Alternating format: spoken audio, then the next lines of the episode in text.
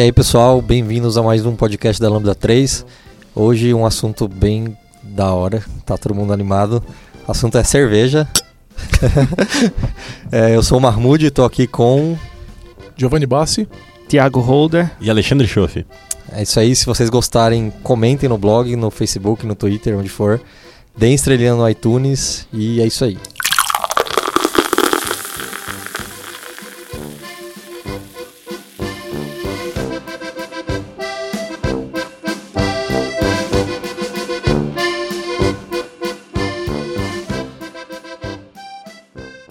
Se trata de desenvolvimento de software, você já sabe onde procurar. A Lambda 3 é a sua opção de qualidade e segurança para desenvolvimento de produtos. Os profissionais que você ouve nesse podcast estão disponíveis para atuar em seus projetos. Não importa o desafio, estamos aqui para entregar. Criando uma startup? Equipe de empresa com problemas de entrega? Nós podemos ajudá-lo. Acesse agora mesmo www.lambda3.com.br e entre em contato para saber mais sobre desenvolvimento de software sob medida. www.lambda3.com.br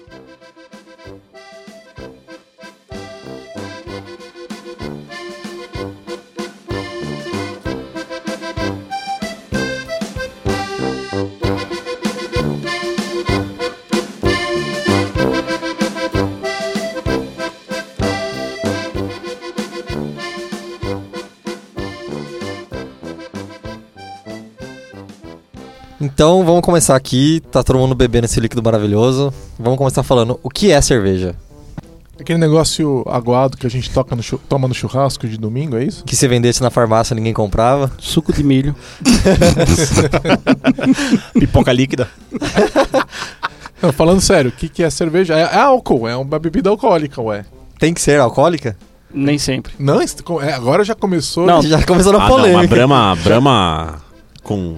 Pode Zero. falar marca, né? Não Já, dá, já começou a explodir Ah, na minha vai. cabeça aqui. Como assim não é alcoólico, cara? Eu tomo root beer nos Estados Unidos, mas não é beer de verdade. É, na verdade é o seguinte, é porque o eles falam que cerveja, quem faz a cerveja é a levedura. Então a levedura ela come os açúcares ali naquele mosto e, e, e torna aquele líquido alcoólico. Então tem que ter álcool.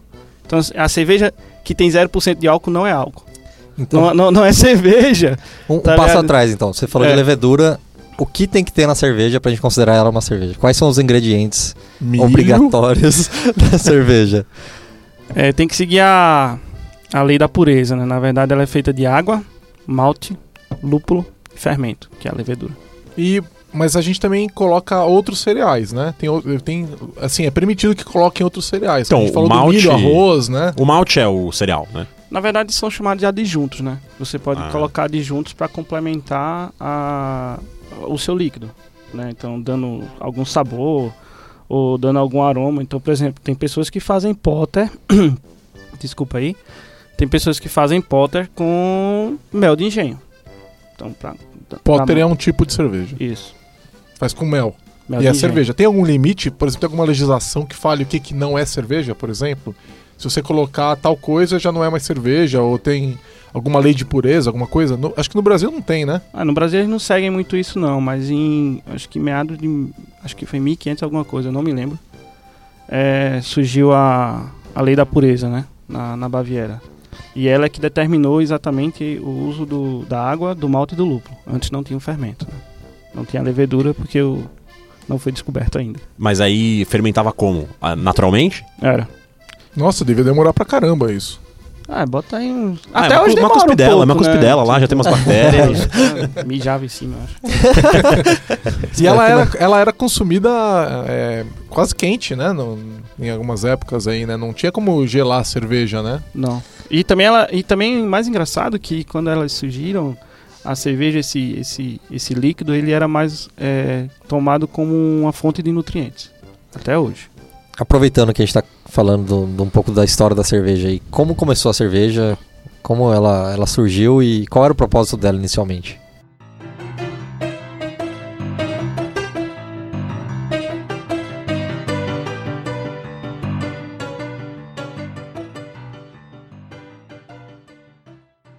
Então, é, acho que a, a cerveja na verdade ela foi tem hoje tem indícios de 4000 antes de Cristo, a mais ou menos 1820 antes de Cristo.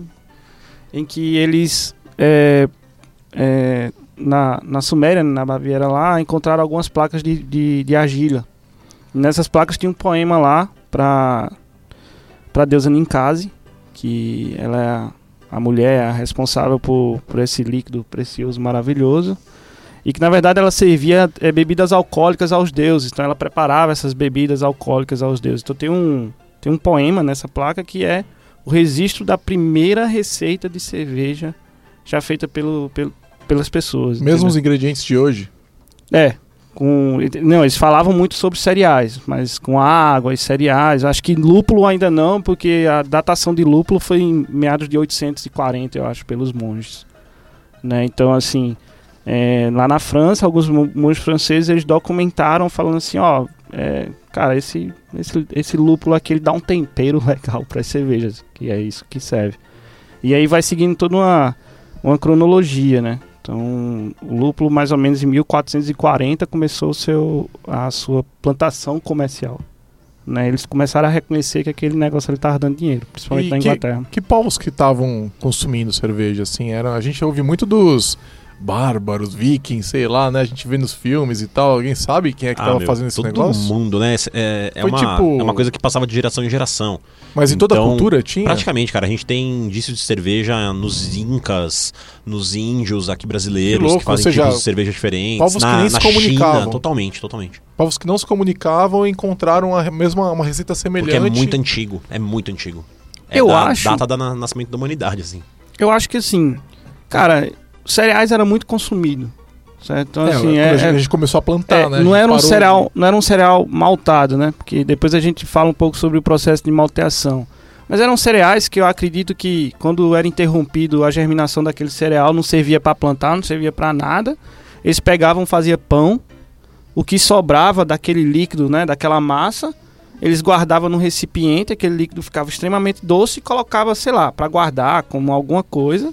E aquele negócio ali começou a fermentar e eles foram lá e foi provar. Algum retardado foi lá e bebeu, E No descobriram que era Deu bom. barato. deu um Aquele baratinho. negócio, né? Qual é o prazo de validade? Não, tá tá ótimo. Bebe aí. Toma É, no Alasca, até hoje, eu acho que eles, eles consomem muita cerveja como fonte tru- nutricional. Eles, eles meio que. eh, passou um dia desse, eu tava vendo Família do Alasca, o cara fazendo uma porrada de, de, de, de- de cerveja, dizendo assim: eu tenho que ter um estoque, porque isso aqui Eu também vi. serve como nutrição e tal lá. E falou sobre a água. Então, assim, cara, os caras consomem lá como se estivesse comendo. É, eu lembro, meu, eu vi esse programa. O cara ia lá, pegava água de geleira pra fazer aquela Água água bem pura, pura, bem mano. pura, bem pura. Agora, na Europa a gente vê o pessoal consumindo com uma frequência parece que maior. Vocês já tentaram acompanhar um alemão um, sei lá, um sueco beber? Eles bebem bem mais que a gente, né? A cultura lá também é de, de- é de beber muito, né? E muita cerveja, né? Na Inglaterra também, né? Eu sigo aquele Jimmy Bogart no Untapped é muito absurdo. Ele bebe, tipo, 20 cervejas todos os dias. Nossa, Não dá pra acompanhar, cara. Eu não entendo como é que ele Não, consegue. sério, você tentar, tipo, ti- se tiver trouxer um amigo tal, um gringo pra tua casa, o cara, um europeu, você não consegue acompanhar, cara.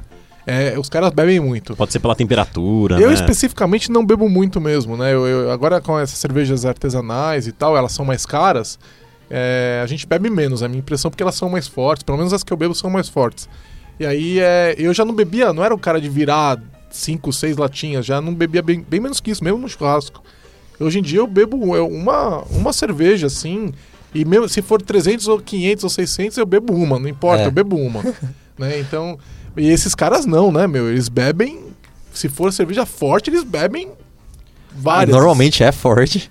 Que é o que você falou da questão da temperatura. Tem alguns estilos que, que a temperatura ela não precisa estar tão gelada. Inclusive a gente vai falar um pouco sobre isso, mas ela não precisa estar tão gelada, então os caras bebem e nesses países que estão mais frios assim, então normalmente eles estão bebendo cerveja que tem 7, 8% de álcool e os caras bebem um monte. Cara, porque como eu, tive, eu tive um general manager de uma empresa que eu trabalhei, que ele era belga, e o cara tomava Brahma, Antártica em temperatura natural, assim, brasileira. Nossa. né, Assim, dentro do escritório, ele deixava na sala dele, porque é, é cultural, cara. Ele Caramba. deixava na sala dele, ela tinha, fora da geladeira, de repente, durante o dia, o cara lá.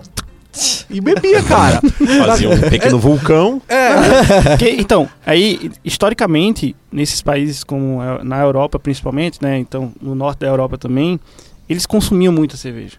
Então, assim, cara, é como é de família, cara. É de pai pra filho. É igual vinho na Itália, É, né, velho. Imagina, meu irmão, os caras criaram anticorpos pra isso, velho.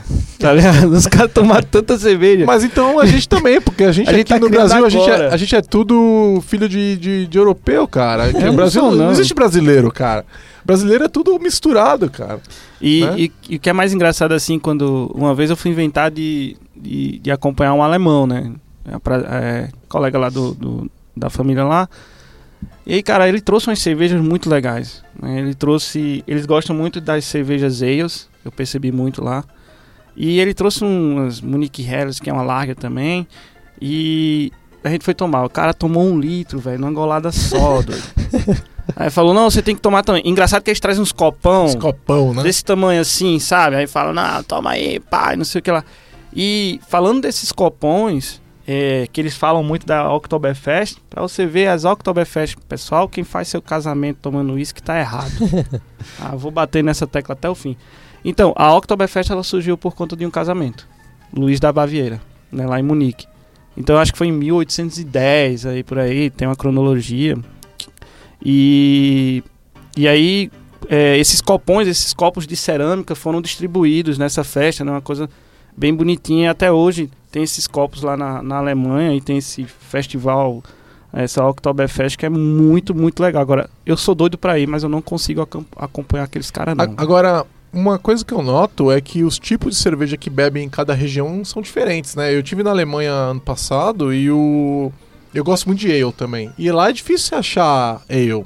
É. né? É uma coisa me parece mais dos Estados Unidos, inglesa, australiana. Não sei, nunca tive na Austrália, mas eu imagino que é a colonização inglesa, né? E a, a Alemanha, eles tinham outros tipos de Munich cerveja. Helles, que é uma lager, tem umas porters, tem... É, Mas e eu acho que são- faz parte da família Ale. São cervejas de qualidade que eu percebo melhor do que as que a gente costumava ter no Brasil, que agora a gente tá também mudando aqui, mas costuma, qualidade melhor, mas diferentes das cervejas é, dos Estados Unidos, pelo menos a região que eu costumo ir, que é, a gente costuma ir lá pro, pra região da, da Microsoft, lá em, na região de Seattle, é tudo cerveja. É tudo. É muito ale, muita micro cervejaria, cervejarias pequenas, todas produzindo algum tipo de ale, né? É, é muito louco isso daí. Na Alemanha, meu, você não encontrava, não encontrava ale. Eu pedia. Todo restaurante que eu ia, que eu tava lá, eu pedia e não tinha daí. Eu fui provando as outras, né? Sei lá, deve até fazer. Pô, É, mas esse jeitão. agora nessa vez que a gente foi, a gente voltou há uma semana dos Estados Unidos. Eu, todo restaurante que eu fui tinha alguma IPA. Uma Indian Sim, Pale Ale. e tinha Toda, geralmente toda. mais de uma. Sim, sim. Mais de uma. E tudo e não local, só tudo lati- local. não só garrafinha, a maioria é on tap mesmo, É, de Na barril. torneirinha lá. é, ó. torneirinha. Então, o que é mais engraçado, a gente falou de IPA agora, ela é uma India Pale Ale, né? Então, assim, historicamente falando, elas foram feitas nos caminhos das Índias. lá, tinha um Na trem, Inglaterra, né? Na é, Inglaterra. tinha um trem que transportava esses cereais, o negócio ficou um- meio louco lá, os caras botaram um monte de lúpulo lá pra ficar Pra aguentar é, a viagem. Pra aguentar a viagem, porque o lúpulo tem seus, seus óleos essenciais, bacterianos, sei lá, antibactericidas e tal. Cara, os caras botaram uma tonelada de, acho que, de lúpulo lá. Quando chegou no local, a bagaça já tinha fermentado tanto. Quando eles provaram essa cerveja aqui, consideravelmente ela é amarga, mas ela é muito aromática. Então, se você pegar uma, uma, uma IPA e você fazer um, uma cheirada assim, que a gente tá tomando uma IPA agora, né? Já tomou. Exatamente. Coffee IPA da Insana, cervejaria brasileira, 6,8% de álcool, American IPA com café. Depois É. a gente põe uma foto no post pra vocês verem que a É. gente tá bebendo agora. Boa demais.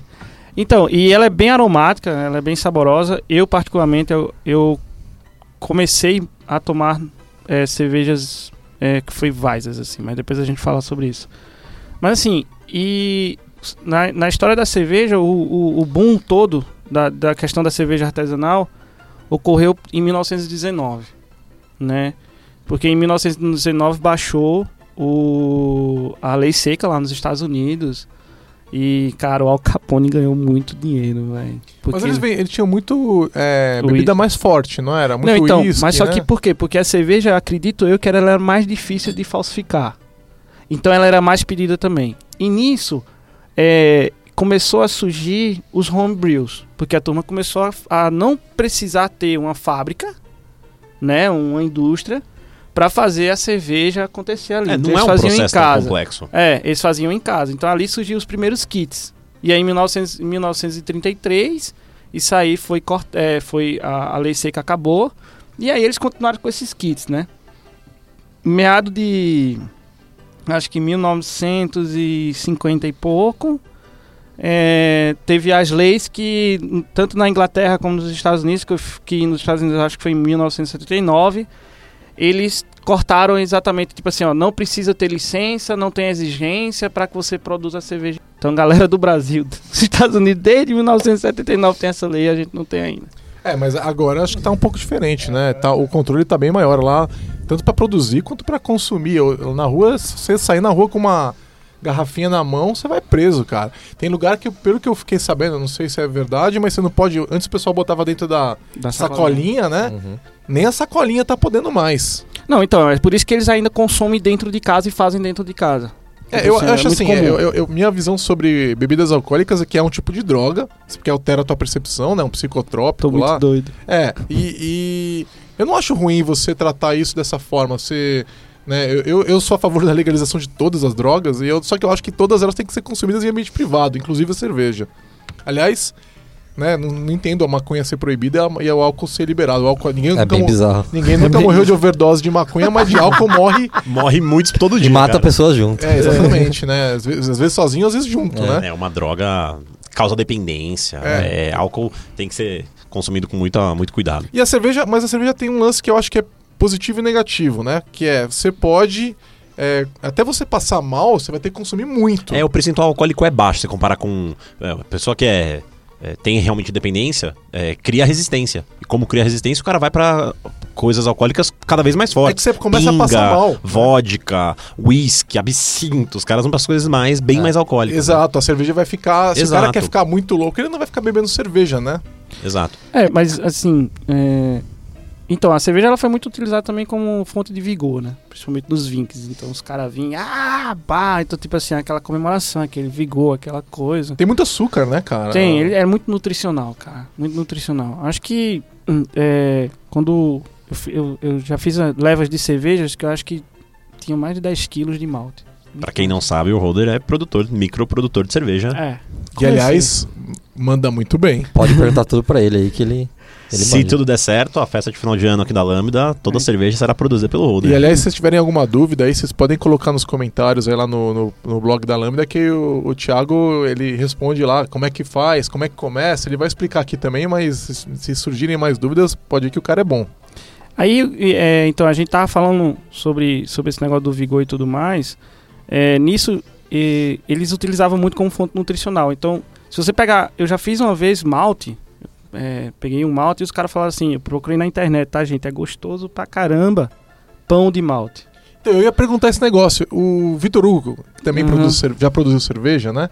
Ele falou que no final do processo de produção fica aquele monte de cereal que sobrou e que ele fazia pão depois e que ficava muito bom. É isso mesmo? Isso. Pão, aqueles, aqueles negocinhos, aquelas bolachinhas lá gostosas lá de. Cara, que, é coisa bolacha de fantástica. de cerveja, cara. Cara, muito Imagina Não, não é, não é de cerveja. Não, porque não é, não vai ter cerveja- álcool, é, né? Não vai ter álcool. É de malte. Cara, a gente pode estocar Ah, vento, mas é pão vai de ter- cerveja. Vai ser bom. Imagina comer um junto com o outro, cara. Então, é muito gostoso. Então, pra você ver, eles reaproveitam tudo, entendeu? Então, assim, fechando a história da cerveja, é só pra vocês terem uma ideia, o boom, boom mesmo das cervejas artesanais no mundo foi em 1990. Chegou aqui no Brasil, agora a gente teve um boom mais ou menos em 2010, né? E hoje todo mundo tá aí consumindo cervejas artesanais, eu acho que por quê? Por conta do conhecimento, a questão da globalização, a galera tá vindo mais, a pressão contra o governo pra imposto E a gente mais. vê a Ambev espertíssima comprando geral, né? É. É. Comprando geral, porque se ela não comprar, esse pessoal pode crescer demais, né? E aí, aproveitando o gancho, Exato, exato. a gente tem. O pessoal começa a beber cervejas. Você vê o pessoal desdenhando muito as- as cervejas convencionais. E quem estiver ouvindo e, e não experimentou a cerveja deve estar estranhando. Tipo, o cheiro da cerveja? Como assim? Cerveja fede, como assim que tem um cheiro bom? É, e que aí entra um ponto que muita gente que começa a beber as cervejas bate em cima, que é a- o uso de milho nas cervejas. E já que a gente tá falando da Ambev, ela tem essa. essa- a galera, quando a Ambev compra uma empresa, a galera já começa a ficar com medo. Ih, vai pôr milho na cerveja. Vai virar pipoca. É. Qual, qual o problema do milho aí? Oh shit. É, na verdade, eu acho que assim, eu não. Isso, isso faz parte do processo de fabricação deles, tá? Para eles chegarem a ter uma lager, que é a nossa escola, a nossa Pilsen, que é uma malte ba- base, eles, eles fazem uma filtragem tão grande nela que eles precisavam de milho, de arroz, casca de arroz, que isso ah, utiliza. E que também por quê? Porque isso barateia também a cerveja. Também não, né? Eu Acho que esse é o principal- ponto. É, É. o principal É, é o motivo. O principal milho é motivo. muito Então barato ela pra eles coloca, uma, ela coloca uma proporção muito maior de adjunto, que é milho. Isso que não é proibido, porque você pode colocar trigo, a Weiser é trigo, trigo não maltado, é um, é um cereal não maltado. E aí você vai e coloca aquela porcentagem tão alta pra quê? Pra ajudar na filtração. Então se você pegar uma cerveja hoje, sei lá, uma Munich Helles na vida, uma Lager mesmo, e você comparar ela com uma com a Skol, você vai ver que bicho, a Skol você vê do outro lado. Ela tá altamente filtrada. E outra, a Skol você tem que tomar ela muito gelada, porque ela foi feita pra refrescância. Exato. É, esse gente é mora no Brasil, meu. Pra saborear, então, entendeu? O Então, negócio tem que ser tomado a sub-zero, né? E aí, isso é outra cerveja- coisa, né? Quando você começa a tomar cerveja, cerveja especial e a pessoa vai te dar uma cerveja e fala, pô, mas essa aqui não tá tão gelada.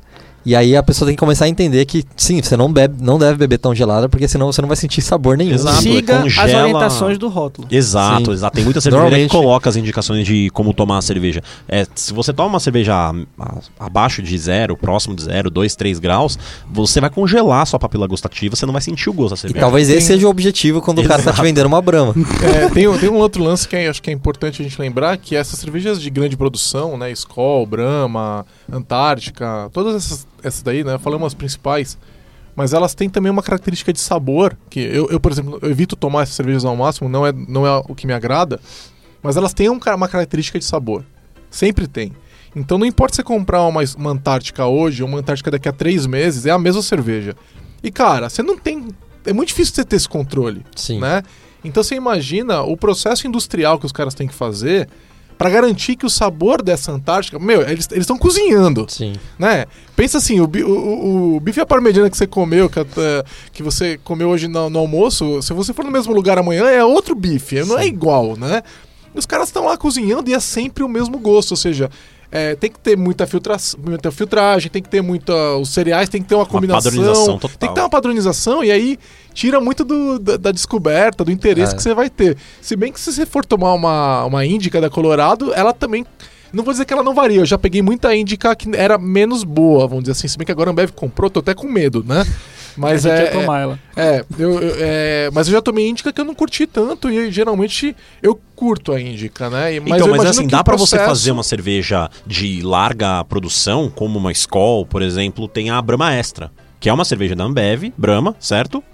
Ah, que tem uma produção alta, mas é uma cerveja que tá, uma, tá um nível bem, tá. Tem um Anos sabor. luz, né, de uma Skol, de uma- tem um sabor, né? Mesmo tendo uma padronização. Não, a, a Brahma, ela, ela, ela teve um. A Brahma ela teve um, um período que, que realmente ela conseguiu ter boas cervejas. Tá? Isso é fato. É, ela, ela conseguiu. Tipo assim, tem, tem, tem alemão, cara. Tem pessoas que vêm do- de outro mundo. Não é de outro mundo, eu falo de outros países. Que eles tomam Brahma e eles gostam. Tá? Então a Brahma é uma das cervejas que hoje começa a alcançar algum tipo de sabor. Mas ela ainda tá naquele, naquele nicho do, de que ele chama assim, é, é uma cerveja de nível 3. O que é nível 3? Tipo, é uma cerveja para pessoas que não tem, que tem um custo-benefício muito, muito baixo. Então, tipo assim, eles vendem a R$ 1,29. Então, quem que, quem que consome essa cerveja? Uma porrada de gente que vai na praia tomar banho e vai comprar cerveja Não, a dois reais, sendo- a três, quatro reais. Sendo justo, né? Qual é a melhor Entendeu? cerveja? É a que você gosta. É Se aquela o que você gosta. Sim, Sim, Se você gosta, cara, beleza, né? Mas é considerada é uma cerveja mais simples. É igual você vai ter isso em qualquer outra bebida, né? Hoje a gente tem, ó, a Heineken, ela é muito boa. Né? Stella. E tem uma padronização total. Tá, E tá aí, com a padronização aproveitando-. De- a gente vai falar das cervejas. Tem o que você deve ouvir às vezes o povo falar, que é puro malte. Que é- são essas cervejas que não usam milho ou cereais não maltados. Que a Heineken é um exemplo que, que é puro Agora, né? malte. Sim. E... No Brasil, você disse. É. Isso, é porque eles padronizaram a produção. Mas mesmo assim, você vai em outro país e toma Heineken, toma no Brasil, é diferente, porque É a água é diferente. diferente. A Bud Light. E a Budweiser também. Não, eu não gosto de Budweiser. É, não consigo, mas... Eu gosto. Mas eu tomei, eu tomei lá fora, bicho, e pô, É, eu tomei tá lá muito fora. gostosa. A Bud Aqui- Light lá fora, nos Estados Pô, Unidos, é, muito vendida, ok, cara. cara. Muito vendida. Você sabe como é que você deixa um norte-americano pé da vida, né? Falar que Você a chega Budweiser é num boa. bar, chega num bar e fala assim: Ô, traz aquela cerveja brasileira. Ele fala qual? Aí você fala Budweiser. Ele fica puto. é, quando a Budweiser ela foi comprada pela Ambev, teve a Ambev, na verdade, que a internet chama Ambev, teve um, um processo lá nos Estados Unidos e teve uma galera que ficou muito puta porque ela era King of Beers, né? Então, assim, realmente. Tem até um. Pra quem quer. Quem quer, quem quer conversa, quem quer até até escutar um pouco sobre essa polêmica do milho que rola em muitas tretas, né? Você pode buscar também quem tem o, vou falar, o Netflix. Tem um, um canal muito, muito legal lá, um, um, um documentário muito legal que se chama é, Os Novos Mestres Cervejeiros. Então esse documentário conta um pouco dessa transição da galera da galera da cidade da Budweiser fazendo novas cervejarias, porque a Budweiser foi vendida para Ambev e tal, não sei o que lá, e eles meio que metem o pau lá, mas tem todo um contexto aí, tem Esse- toda a polêmica do milho também Esse inserida. negócio cultural, esse regionalismo acontece no Brasil também, né? No Rio Grande do Sul eles têm lá Polar. a polar, né? E que é Antártica, né? mas lá é, é polar, né, cara? Eu imagino que deve ter um sabor também diferente pra ter alguma diferenciação, mas é uma- você vê como é uma coisa, parece time de futebol, né? Sim. É muito louco isso, né? Agora, deixa eu só pro pessoal entender, então.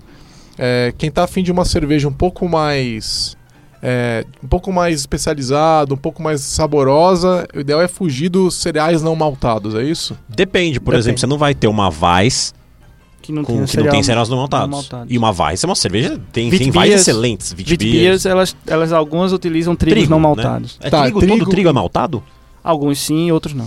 E o Ah, você milho. escolhe. O Ah, milho, Desculpa, é todo trigo trigo não maltado, né? É, é, é O o, milho- o cereal do trigo. Né? mas o Ah. milho, o milho é, uma, é um ingrediente que a gente pode considerar que ele não, nunca ajuda? Não, o milho eu, não, eu acho que ele não consegue passar pelo proce- processo de malteação, né? Que é, que é é interromper é, o, o, o embrião lá nascer e aí eu vou aproveitar dentro do dentro daquela sementinha todos os açúcares, ah, né? Que tem lá e tal para minha levedura. O milho ele não tem isso. Ele não vai conseguir fazer isso. O milho ele vai servir para você filtrar, ou seja, para segurar a casca do para ele ficar ali segurando a casca do- do- do- dos cereais ou passar por um processo de clarificação. Mas o que, que significa isso? Que significa que se eu coloco milho numa cerveja, ela é pior? Ela é aguada? É.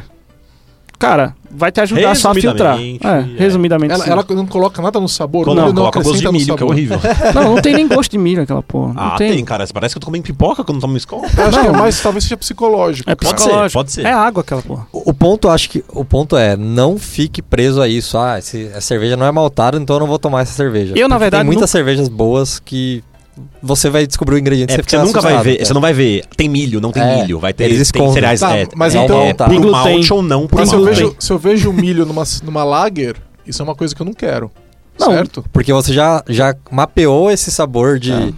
uma lager com milho e você fala, pô, esse É, aqui eu eu, não eu, quero. eu, ma- eu vou falar isso mesmo. Eu mapeei. Sim. Não, mas as largas, nem todas as largas têm milho, entendeu? Tudo bem, mas é, Quem a- sabe a você- lager- nem deveria ter. Mas o né? a milho gente tá falando lager. de uma produção muito alta. claro. Imagina você, micro é, produtor de cerveja, fazendo uma cerveja, uma lager com milho. Quem sabe fique boa. Então, então, é isso que eu quero saber. Eu Quem sabe fique boa. Pode ser que é uma fique boa. boa, Thiago. O que, que você acha? Não sei, eu nunca testei, tá? Eu nunca testei. Toda, isso é muita polêmica de, de- do milho, né? Eu nunca testei.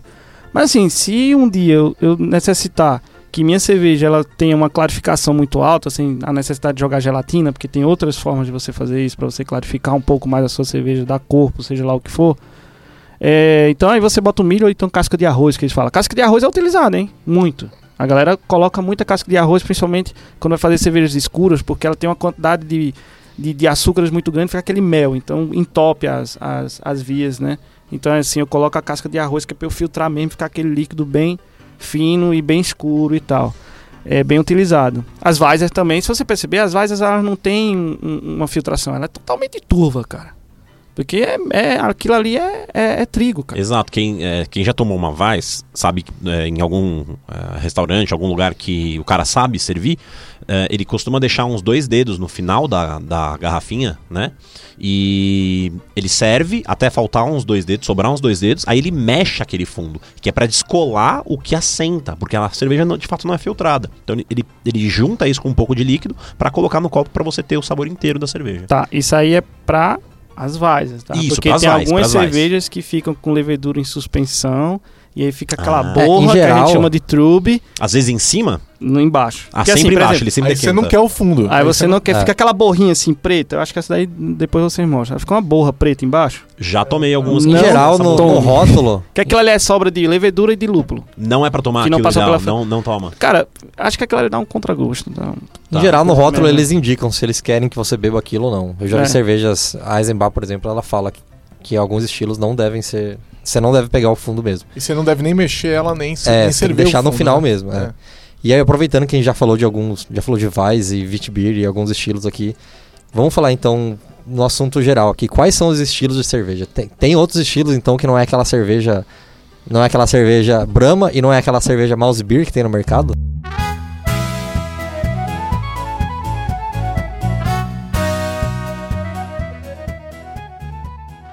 Vamos clarificar aqui o que a gente já falou. O que, que é lager?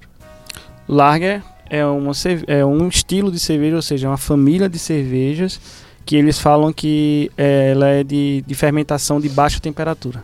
Ou seja, a cepa de, ferme- a cepa de levedura dela é diferente. Ela, ela, o processo de fermentação dela ocorre durante uma baixa temperatura. É a mesma coisa que Pilsen. Parece que sempre que eu vejo lager e Pilsen é a mesma coisa. Não, Pilsen é um malte base. Eu acho que o ponto é que no Brasil Pilsen as é um pessoas chamam de Pilsen uma cerveja que é Lager. É. E aí eles estão te Por exemplo, tem APAs que eu coloco Pilsen, tá? Então, por exemplo, American Pale Ale, se eu chegar lá na- no insumo lá e, pô, eu posso usar 100% de malte Pilsen, que é o que é um malte base, ou seja, é o que tem mais, mais proteínas, é uma protease. Então, ele, é, ele vai ser muito, muito bem visto para minha levedura ir lá e fazer o seu trabalho, fazer, né? É, isso, o que é que acontece? É, eu posso pegar uma porcentagem daquele do, do- da Pilsen, que é barato, é um malte barato. No Brasil acho que já vende, já, já tem alguém que já produz.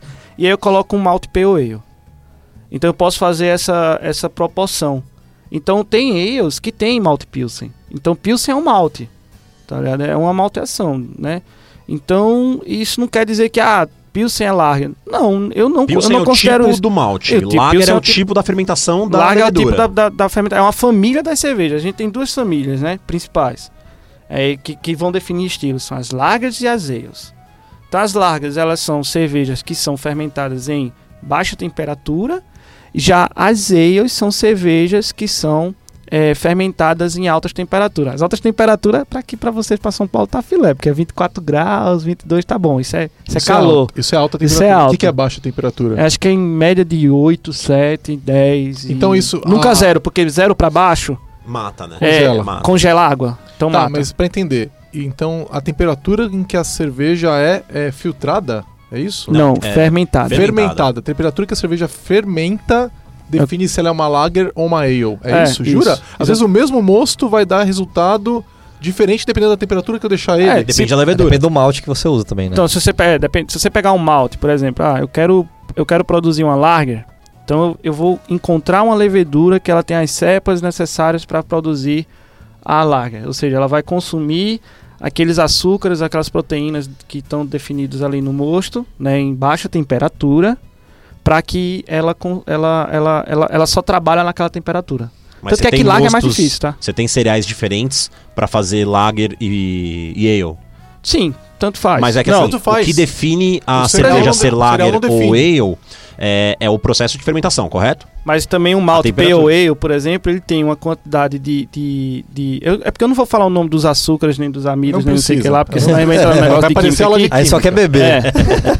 então, ele tem, ele tem proteínas necessárias que as, eh, as leveduras ales vão consumir. Ah, então tá. esse pale Então ale tem um essas match. Então né? tem um match. Então, tipo assim, tem, tem outros, outros maltes que as largas ela também tem, que aí eu tenho maior incidência daquelas proteínas. Se eu tentar, por exemplo, pegar um, um mosto feito com um malte de uma Pilsen, um malte Pilsen e jogar uma levedura de uma ale, quem sabe não vá fermentar da forma correta. Vai estragar tudo. É, mas é. Não, mas ela. Tem, tem gente que faz. Por exemplo, eu já fiz uma cerveja com um malte chamado Red X, 100%. Foi uma Não ale tem uma lá. receitinha de bolo, né? Foi a Nordeste. É, é que Acho que Ah, essa até é a tem, graça. Né? Até tem, mas eles vão trabalhando. É, É. Quem É. faz cerveja faz porque gosta, né, E cara? se vocês procurarem os estilos aí, vocês vão ver que os estilos têm várias ramificações e, e a, a graça é justamente você entender que o cara brinca com a receita ali e sai uma cerveja muito louca e às vezes é boa pra caramba. Não, Às e que vezes é mais- deve ser um negócio zoado também, né? Ah, no Brasil é uma. é, se você pegar as cervejas brasileiras, tipo da Colorado, que a gente comentou aqui, se você pegar da Colorado, o estilo, o estilo deles é que toda cerveja deles vai algum ingrediente típico brasileiro.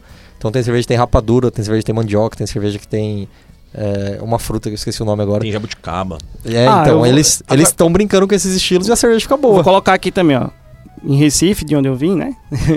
Lá a galera tá bem. é, bem vista nesse mundo de cervejas. Então lá tem algumas cervejarias, é, a Ecaute, a Debron, a Duvalha, né? Tem a Risoflora, tem a Petilu.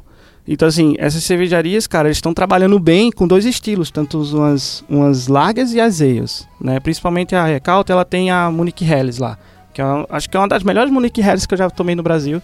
São a deles, não é querendo fazer propaganda não. Depois eu trago pra gente tomar. Se estiver em Recife, Por favor. pro- procura. como é que é? Vamos só lembrar aqui, se estiver em Recife, procura qual marca? É a Ecaute. Ecaute. Onde é vende? muito legal. Cara, eu Tudo não quanto- sei. Tudo quanto é canto. Acho não, que procura lá, eu não tem sei. que procurar. É porque eu conheço a galera do grupo lá, eu não sei. Então vamos lá. É, então Calma, assim, só, só pra eu entender. O que, que é mosto que o pessoal tá então falando? é, é isso que eu vou é isso que eu vou entrar agora. Então assim, a gente tá falando aqui das proteínas e tudo mais que a levedura vai fazer. Isso tudo ele tem a ver com o mosto, né? Então assim, quando a gente cozinha o malte, que a gente tá fazendo o processo de cozimento lá do malte, ou seja, eu tô realmente cozinhando, eu tenho a água, porque a água ela é um dos ingredientes muito mais é, é um dos ingredientes mais importantes que a gente tem na, na fabricação de cerveja, né? E ela, de acordo com o pH, pureza, tal, aí entra num processo aí, você vai extrair essas proteínas, tá? E para extrair essas proteínas, a gente tem que seguir umas rampas de temperatura. Então, se eu quero ah, tem rampas de temperatura, porque aqui a gente não vai ensinar como fazer cerveja. Tem uma rampa de temperatura que eu posso ir até 67 graus, manter o mosto descansando, né? Porque aí eu vou ter tirar aquelas proteínas ali. E aí depois eu vou quebrar esse processo de proteínas. Então eu vou, eu vou elevar essa temperatura para 78 graus, ou 70 graus, 74 graus, depende. Então essa temperatura de como eu cozinho também o meu mosto, ele também vai me dar que isso é o processo de braçagem. É aí que a gente faz a braçagem, que é cozinhando o mosto. Aí eu vou ter esse líquido precioso muito doce, com essa quantidade de proteínas, que aí eu vou inocular a levedura para ela consumir aquelas proteínas. Até aí, gente, não existe cerveja, existe mosto. A cerveja ela só é produzida após o processo de fermentação. Porque são as leveduras que vão transformar aquele mosto, vai comer aquele mosto ali e transformar aquilo ali em álcool e liberar CO2. E o lúpulo entra em que momento? E o lúpulo é o melhor, tá aqui na. no- tá no braço. Ele tem uma tatuagem de um, um lúpulo De um- no braço. Ele gosta um pouquinho de lúpulo. Só um pouquinho de cerveja. É, adoro lúpulo. Não, o lúpulo, ele, ele cara, ele, ele, ele é o tempero, tá? Da cerveja. Então, assim. Opa, galerinha, errei. Então, é, não é no, no momento da fermentação, e sim da fervura, tá? Ela serve pra gente esterilizar aquele líquido, né? O mosto, né? Então a gente eleva ele a 100 graus, e aí é onde a gente adiciona os lúpulos, sejam de amargor e de aroma. O de amargor geralmente é no início da fervura, de aroma geralmente é no fim da fervura, né? E, e aí eu é, é, extraio esses ácidos, esses óleos essenciais, vai de acordo com o tempo que fica lá, se é mais volátil ou não, tá? Então não é na fermentação, só corrigindo. Oh, I'm sorry. Fazer a- antes de entrar a inoculação da Mas cerveja. no final, assim, você não, É, você não final. cozinha a leve. Não, eu já, eu já filtrei, eu já fiz o sparg, né, que é a filtragem do meu mosto, ou seja, já retirei todo Partículas, o, é, né? todas as partículas, tudo, deixei ele bem doce, que é uma delícia. Por isso que antigamente, voltando um pouquinho na história, eles tomavam muita cerveja porque era um líquido que ele tava, que aquele líquido ali era fervido, ou seja, eu quebrei todas as Não bactérias tem que tinham bactéria. ali. Dava pra criança, né? É. É o hidromel. Então, 100, chegou a 100 graus. Aí eu quero fazer uma eu quero eu quero começar a temperar, deixar ela com amargor legal, que aí é o, o nível de BU. Então eu pego um lúpulo que tem seus ácidos alfas mais altos, coloco lá um tipo um ralental da vida e aí vou fazendo ele. E geralmente essa fermentação ela passa, ela fica uma hora ali fermentando, né? E fica uma hora ali fermentando. E aí eu quero colocar um aroma, eu coloco lúpulo de aroma, que ele tem um- os ácidos betas, né, os, os alfas mais baixos. Pronto, e é isso, cara. E aí vem a levedura. Então isso aí define muito se é uma larga, se é uma E, se é uma O larga. que, que é. IBU? IBU? IBU é um índice de... É um índice... International Bitterness Units. É, isso. acho que é mais ou menos isso. É, É mais É ou isso aí. Então, ele é, ele é esse índice Índice de de Amargor amargor. de amargor. Então, Índice quanto mais amargor. alto, Mas E normalmente as, as cervejas põem no rótulo, então quando for comprar, se você não gosta de cerveja amarga, Mas Dá virou, uma olhada. virou zoeira, né? Não, Tem virou. aquela- Mil e BU foi Mil foda. Tem é aquela da Invicta. BU da Invicta que não. Mil eles BU estão de é. É, só pra explicar- consiga 100, velho. isso, o paladar humano se aguenta até 100, então você comprar de mil é, é marketing. Vale pela, pela curiosidade. Quem já experimentou o lúpulo puro, Eu, muitas nossa, é uma delícia aquilo, mas é extremamente amargo. Você come, um, você come assim um grãozinho minúsculo e, cara, quem não gosta de coisa amarga, vai colocar aquilo na boca e vai começar a cuspir, pode passar mal, é realmente é muito forte. Aproveitando que a gente tá falando de estilos aqui, é, vou propor aqui que cada um fale o seu estilo preferido e fala um pouquinho dele. E não vale todo mundo falar IPA. Ah, droga. Já era. Procura Então outro. eu, eu começo. IPA. Não, eu acho que pra mim é, é- é- são as Americans Pale Ales, cara. Eu adoro APA, cara. Adoro muito APA. E quem, quem tá estranhando, a gente falou Pale Ale, falou IPA, que é uma Indian Pale Ale, falou American Pale Ale. É, American Pale Ale é basicamente uma IPA com mais lúpulo ainda, que é a, a vertente americana e vai ficar mais amarga e mais cheirosa ainda. Pô, é sério, eu tenho notado que as APAs estão mais, menos amargas. Depende Acho que elas, APA. elas, o cheiro delas fica mais acentuado normalmente. Você vê pegar- lá o extra É um hop tipo de levedura é- de... São IPAs, não são levedura diferente? Não, levedura é não, o de lúpulo. lúpulo diferente. Lúpulo O diferente. que, que é o hop? americanos. O que, que eles Hop falam? é lúpulo. Hops. O hop I love é, o É o lúpulo. É, não é? É o lúpulo, né? Isso. Então, você percebe que as extra hop lá que tá, é tudo é dry hop, é tudo nas Então, IPAs, dry né? hop, é, dry hop é- é dry hop é um processo né? de aroma. É. Processo de aroma. É bem complexo, né? Mas Bem e aí, complexo. Choff, sua cerveja preferida e fala um pouquinho aí. Vais. Eu gosto muito. Você Cara, não Vais pode falar parece- IPA, você Vais não pode sim, falar IPA, Vais vou falar parece um almoço pra mim. Você Não, toma é, um é copo pesado, é de uma cerveja Weiss, bem pesada. Gostinho de né? banana. Oh, uma delícia. Vais é uma cerveja de trigo. Resumidamente, cerveja de trigo, né? Exatamente isso que significa Vais. É uma lager Na verdade, ou é uma Weiss ale? significa branco, né? É branco em alemão. É branco, que é, é de... Uma, uma Weiss É, não é nem enfim. lager nem É. ale. Tá no meio. Tá. Tá naquele... Filtra, filtra na metade da, da temperatura ali. Outro ponto interessante, a gente Mas tá que falando é. de. Então, Ah, são cervejas muito doces, né? É, o Weiss são cervejas É doces, bem doces. É, Galera, suave. ela não é leve. Não, ela leve no paladar, mas leve é no pesada paladar. no estômago. Muita, é, normalmente mulher que não gosta de coisa muito, muito mais amarga, né? Tem, tem mulheres que não gostam, claro, de coisas bem amargas, mas no geral, mulher que toma cerveja lager, que tá acostumada com cerveja brasileira, é muito mais fácil você tomar é, uma Weiss do que você ir pra uma IPA. Não, falar que toma- homem também, viu? Não, Ah, não, com certeza, também, também. A IPA, inclusive, eu acho que é o último passo que ela tem que ir. Exato. é. Toma, toma um Strong Blonde Ale. Você é louco. Então, tira, tira, tira a Weiser e toma a Blonde Ale. tira o Strong aí. É, tira o Strong vai- também. O Strong é gostoso. Mas o Strong é gostoso. Strong é o quê? 6, 6,5% pra cima? É, ela é muito gostosa, que- só que ela é muito alcoólica. E Isso é muito interessante. Você consegue tomar cerveja, você consegue tomar, tipo, sei lá, uma Potter que tem 8%, e aí você toma uma Strong Golden Ale que tem 6%, e na Golden Ale você sente o gosto do álcool. É, Golden Então, Ale. é. Strong Golden Ale. Então isso é importante, você entender que não é porque o álcool tá lá que você vai sentir o sabor. É, Então, não, só pra... tem a Você ver com o corpo da cerveja. Com certeza vai sentir em algum momento. Ó, pra você ter uma ideia, rapidão, assim, é, o que que acontece? Gente, quanto mais doce a cerveja for, mais alcoólica ela pode ficar. Isso. Entendeu? Porque Mais a louco. atenuação da levedura, ela tem essa questão de atenuação, então ela tem... Ah, eu consegui atenuação de 100% na minha cerveja, não sei o que lá, então ela conseguiu consumir os 100%, deu os açúcares todos. Uma a IPA densidade dela vai lá pra baixo. maravilhosa, que é do sul do Brasil, se não me engano. Coruja. Sim. Boa. Nossa, e, E ela, ela é vem- viva, né? É viva. Então, Que é ela vem viva, growler. que ela ainda Pasteurizada. está, ela, Ela ela- vive ela no é growler. transportada, ela, ela é feita, obviamente, e ela está passando pelo processo de fermentação, mas ela é armazenada ainda sem passar por Pasteurização. é, pasteurização. A coru- Então ela é viva no sentido de tem as bactérias estão lá. A Coruja faz uma ela não India pode Pale esquentar. Lager. Já tomei É, uma que é Lager. eu não tomei essa, eu quero. É, é estranha. Não é? Então, deve... em Cuiabá essa- tem uma cervejaria então, que faz uma deve hop ter- lager, que também é bem interessante. Que é, Então- tipo, ela é suave como lager, mas ela tem cheiro de lúpulo. Cara, que Então, é fantástico. muito interessante. Nessa India Pale Lager, eles devem ter conseguido com um Malte Pale Ale transformar aquilo ali em lager, alguma coisa. Ah, os segredos que essa galera tem. Eu vou me aprofundar O- um pouco Ela nisso lembra pra um ver. pouco de uma IPA, mas você percebe que não é. Galeguinha ela, é bem Eu, leguinha. eu vou falar a minha. Eu gosto. Eu experimentei recentemente uma. Assim, eu gosto mesmo de IPA, né? Mas eu experimentei uma Bel Belgian Ale Uh, que foi bem gostoso. Naquele dia que a gente encontrou lá naquele festivalzinho que tava rolando lá. Aquele, aquele dia foi legal. E o. Eles tinham uma, uma, uma Belgian Ale que foi, eu achei bem legal. Assim, eu, eu, eu, ia, eu pedi a IPA, o cara falou: Meu, experimenta aqui essa aqui. Né, Ele tinha IPA, mas ele queria que a gente provasse a micro cervejaria, né? Micro Era uma de micro laranja, mesmo. eu acho, alguma coisa Muito, assim, muito gostoso. Você, provou ela, É um né? negócio muito social. Provei toda, cerveja, saiu né? lá picado. A minha preferida, é, que eu provei já tem um tempo, mas até agora eu acho que a minha cerveja preferida é uma Doppelbock, que é da, eu não sei pronunciar a cervejaria, é aquela cervejaria mais, a empresa mais antiga do mundo, aquela Varre Stefaner, não sei como pronuncia, mas ela tem uma, esti- uma cervejaria que chama Corbinian, que ela é escura, uma Doppelbock, que pra mim é a melhor cerveja que já tomei até hoje, recomendo. E normalmente você acha ela com preços aceitáveis.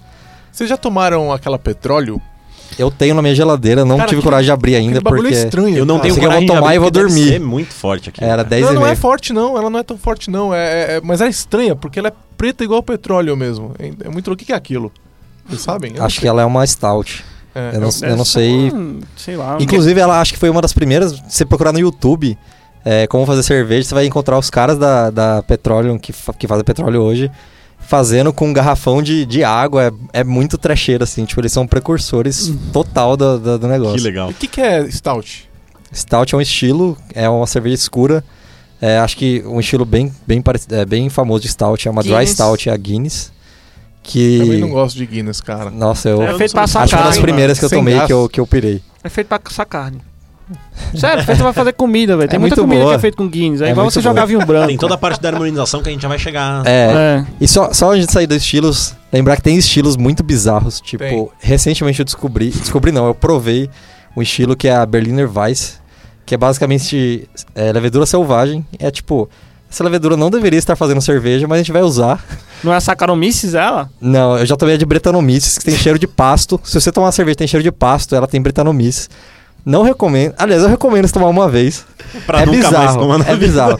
Toma Não é- no fital. Pior que não é tão ruim quando você imagina, mas ela tem cheiro de pasto e todo mundo que toma fala, nossa, dá pra sentir o cheiro de pasto. Como Então, se é fosse meio do bom. mato aqui. Acho que Outra deve ser da questão- baba da vaca, alguma coisa com embaixo. Uma questão legal é que quando você, é desse- de saber os estilos é saber quando você vai sair e vai tomar umas cervejas diferentes num lugar legal. Assim, eu gosto muito do Asterix que tem aqui na, na Travessa da É Paulista, lá muito na caro, mas é muito bom. na Engenheiro Jorge, Jorge Oliva? Não, Engenheiro. Não lembro o engenheiro. Joaquim Eugênio. engenheiro Joaquim que tem aqui Eugênio, é ruas, parece que o engenheiro que faz a rua é o que fica com o nome. I'm sorry, what? É, mas aí é, o Asterix tem, meu, é um negocinho pequenininho ali, né, com milhões de cerveja, tem, tem cerveja chinesa, é muito louco, né? E mas você saber dos estilos pra você não começar com uma cerveja muito forte, muito intensa e depois terminar com uma muito leve, porque Sim. parece que você tá bebendo água É, depois no é. final, né? E pra harmonizar também com, com o que você tá comendo, né? E, e não terminar com uma IPA, começar, ter- começar com uma IPA e terminar numa, Uma lager, numa lager, uma você vai, lagerzinha é, fraca. É, você- inclusive, esse, é um ponto que quem tá começando ouve muito falar de IPA, vai lá e toma uma IPA. A primeira vez que eu tomei IPA, eu não gostei. Eu falei, cara, isso aqui é muito Ah, amargo. tem pessoas que E hoje falam hoje assim, é ah, um dos meus cerveja preferidos. ruim. É, tem uma cerveja que eu tomei da Baden-Baden, que é outra cervejaria que eu gosto também, acho que a Baden-Baden é legal. Ela até tá com maltes, ela até com uma cerveja especial aí de maltes não sei o que, tem uns maltes, você conhece? Tem, eu fui agora, faz Vai menos de um mês eu fui negócio lá aí. pra Campos do Aquela Jordão e eu fui, eu fiz... É. Não, a Celebration é Dez uma malas, 99 e tem duas Celebrations que eles têm lá. Essa, essa que eles têm é uma, acho que é Double... Doppelbock. É isso. 2016. Só que é um absurdo de caro, é tipo 400 reais Ah, a não, garrafa. então não foi é essa que eu 200 tomei reais a garrafa, não, não deve ser. É uns 200 reais a garrafa, é eu um acho que absurdo. tudo tem limites, cara. E eles fizeram poucas vezes, acho que eles fizeram desde a, no nascimento da Baden-Baden, que é 1999, acho que eles fizeram só três ou quatro vezes. E o irônico é que. Vou fazer que uma tudo tem limite. O irônico é que a cerveja mais cara que eu já tomei na minha vida foi a de Brettanomyces. Ah, Foi um em cerveja arrependimento. caro, mano. Nossa, ó, cerveja caro. Você vai falar com alguém que conhece cerveja, o cara vai falar, toma Deus. Nossa. Meu Deus, é uma bosta, é horrível. Eu tenho, uma, eu tenho uma regra. Horrível. Toda cerveja que passa de 60, 60 reais não é boa. Não, Aquelas não, não, vem- não. E ela Tem- vem com uma tem umas- rolinha, É, né? não, e aí É, bota parece, no- é uma garrafa de champanhe. Eu ainda É. não tomei uma mais cara que 60 reais que era boa. Eu Mas tem tomei, umas, cara. tem umas trapiches, tem umas que, que são mais aquelas dos monges mesmo. É, os monges careca 30, que 40, vivem não, de não, saia cara, e não. dormem na, sabe, Não, não. no pasto Mas é abraçado com a vaca. Eles fazem cerveja de vez em quando, uma tem vez por cada tem 10 umas que ela é abadia, que chama assim, Sim. tipo aqueles estilos abadia. Aham. Tá ligado? Abadia, Já abadia, falar, sei mas lá. nunca tomei. Cara, a gente trouxe, é muito boa. É muito gostosa. E assim, esses estilos, cara, eles ficam. Tem, tem alguns que ficam em carvalho, né? Sei lá, em barril lá. E tem uns que são seis meses de maturação, um ano de maturação, Por dois isso que anos fica de caro, Cara, os, maturação. caras, os caras são E vai criativos. curtindo aquele, aquele, aquele gosto do uísque, porque assim, eles não lavam. É, tem algumas tipo, que fazem barril de uísque. Não lava. É, mas Eles eles fazem- usam, eles têm uma, li- uma limitação, eles vão usar aquele barril tipo 5, 6 vezes, 10 Ah. vezes, né? É, igual a depois eles levedura, jogam fora reaproveita o 5, barril. 6 vezes a levedura também. É, então. Ah, olha. A gente, tá- a gente começou a falar um pouco de harmonização em bar e tal. É, isso é uma experiência legal. Se você ir num bar que tiver um sommelier, ele pode te ajudar na harmonização. Vocês costumam fazer, quando você vai tomar, você pensa na comida que você vai comer junto com a cerveja?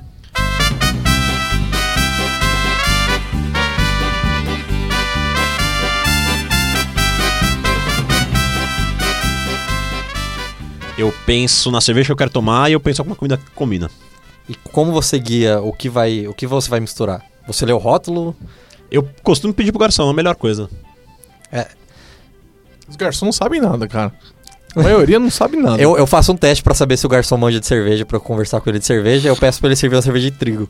Se ele não mexe no fundo, eu falo, beleza, então eu tenho que pegar outro garçom aqui. É, ó, você vê essa aqui que a gente tá tomando, ela não, ela não fala com o que, que você vai tomar. Ele fala não. queijo azul. Ah, na frente ele fala. Fala, A gente, a- gente vai pôr a foto dessa cerveja depois. Isso é uma coisa interessante. Se você quer fazer essa harmonização e tudo mais, é, normalmente no rótulo, principalmente as brasileiras, fazem muito isso. Eles falam a temperatura ideal, o copo ideal, a harmonização. Aqui o copo. Sim. Faz toda a diferença sim, mesmo. até né? copo, Tem uma com- Cerveja é uma coisa tão complexa com- quanto vinho. Sim. Na verdade, vinho é o mesmo processo, né? Eu acho que não.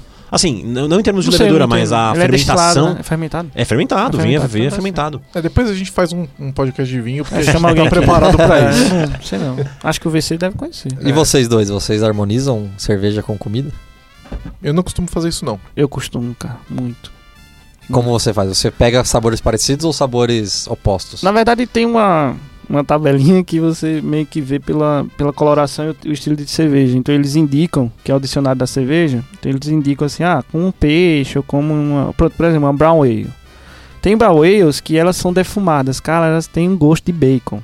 Oh, delícia! Cerveja de Mas bacon. assim, cuidado quando toma muito ela que ela enjoa. Então como é que você corta aquele enjoo dela pra ela ter aquele gosto de bacon? Porque você tá tomando, você não tá comendo, você não tá saboreando. Você tem que tomar leve. E aí você pode colocar uma salada, cara.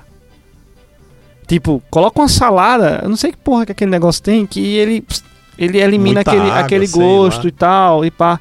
Que e, legal. por exemplo, as American Pale Ales, quando eu vou quando eu tomo, né, as apas, eu geralmente eu, ou com peixe ou com a massa.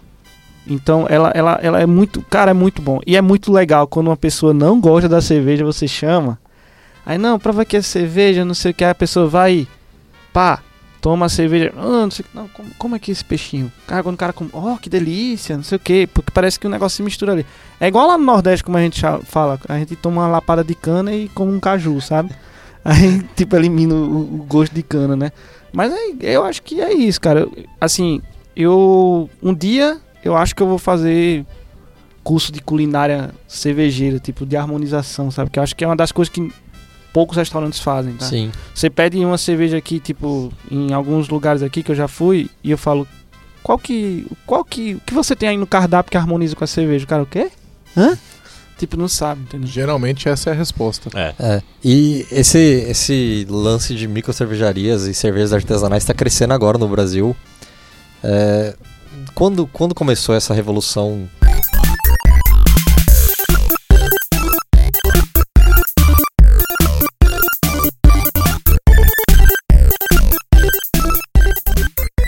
Cara, eu acho que uns 5 anos atrás, mais ou menos, né? Começou a aparecer, mas era muito tím- tímido, né? Um movimento tímido. É, pouquíssima. Você tinha que opção. ficar buscando e geralmente você ia achar cerveja boa no exterior, né?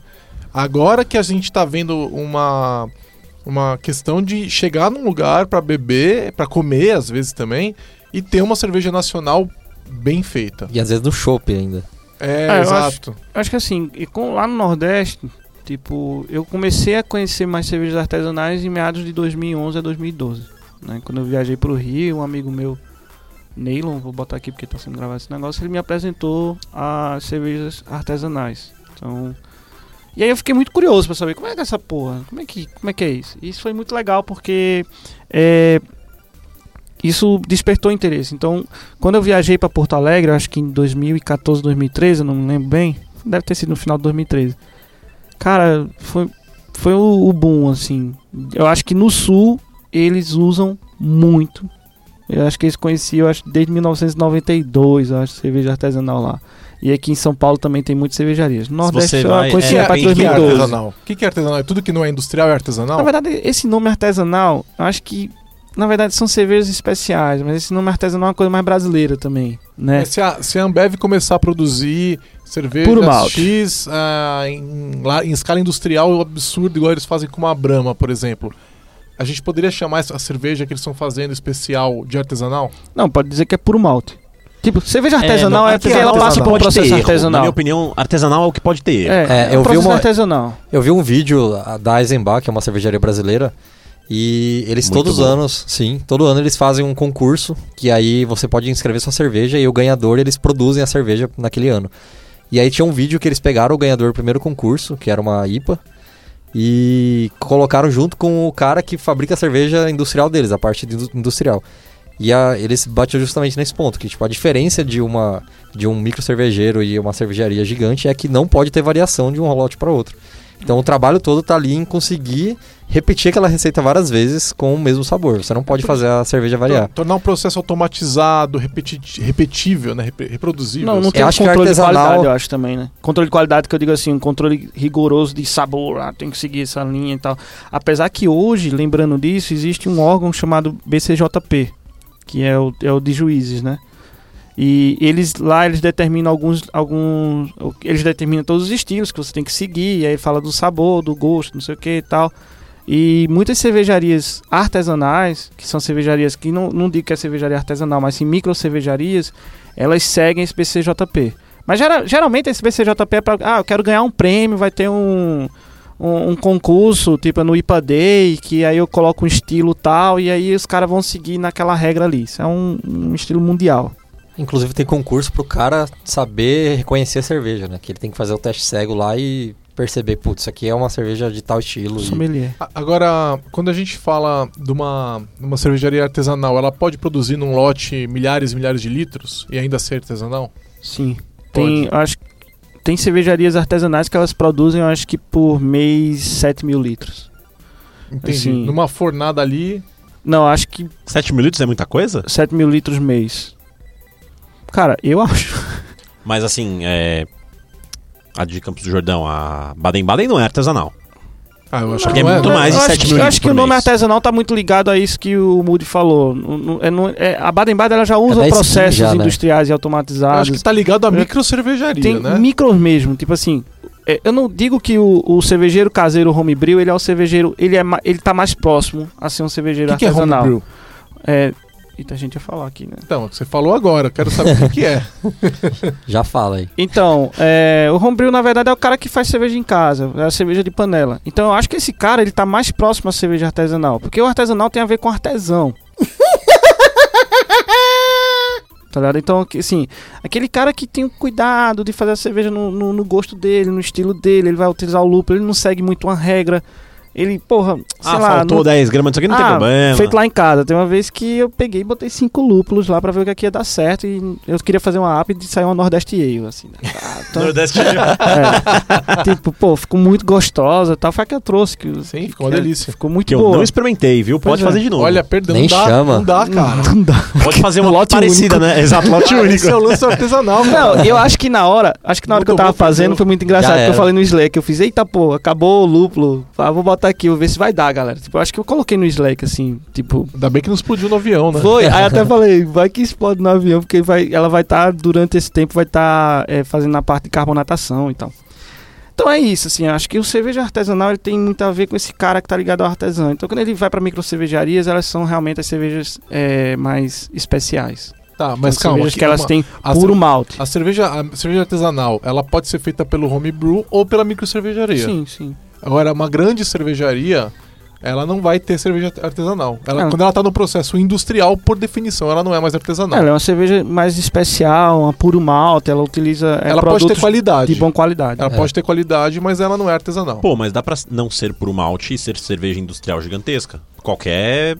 É, é, Vais, né? Não, Sim. mas é puro malte. Por malte? Pode ser puro. Quando a Não, gente ela fala puro trigo, né? malte. Não, mas É trigo. trigo. maltado. Se eu colocar, ele é puro malte. Se eu, eu tenho que colocar malte Pilsen. Tem que colocar malte base, alguma coisa. Eu nunca. nu- Porque assim, gente, o malte, a malteação é o que tem a proteína. Se eu não tiver isso, cara, a levedura não vai comer. Entendeu? E as outras, os outros não maltados é que vai dar mais corpo. A levedura é mais- o que come o, o açúcar e produz o álcool. vai produzir Levedura o é álcool. bactéria. né? Entendeu? É. Então, pra fazer isso é puro Não é malte. a gente fungo? fala, Ou Puro é malte. bactéria? A levedura não É é, É um fungo. negocinho vivo. É fungo, Ah, fungo. tá. Da família do fungo. Saccharomyces é um fungo. É uma cepa, porque existe bilhões. E aí existe um que foi lá e descobriram. Muito bom. A gente citou várias cerveja, cervejarias brasileiras aqui.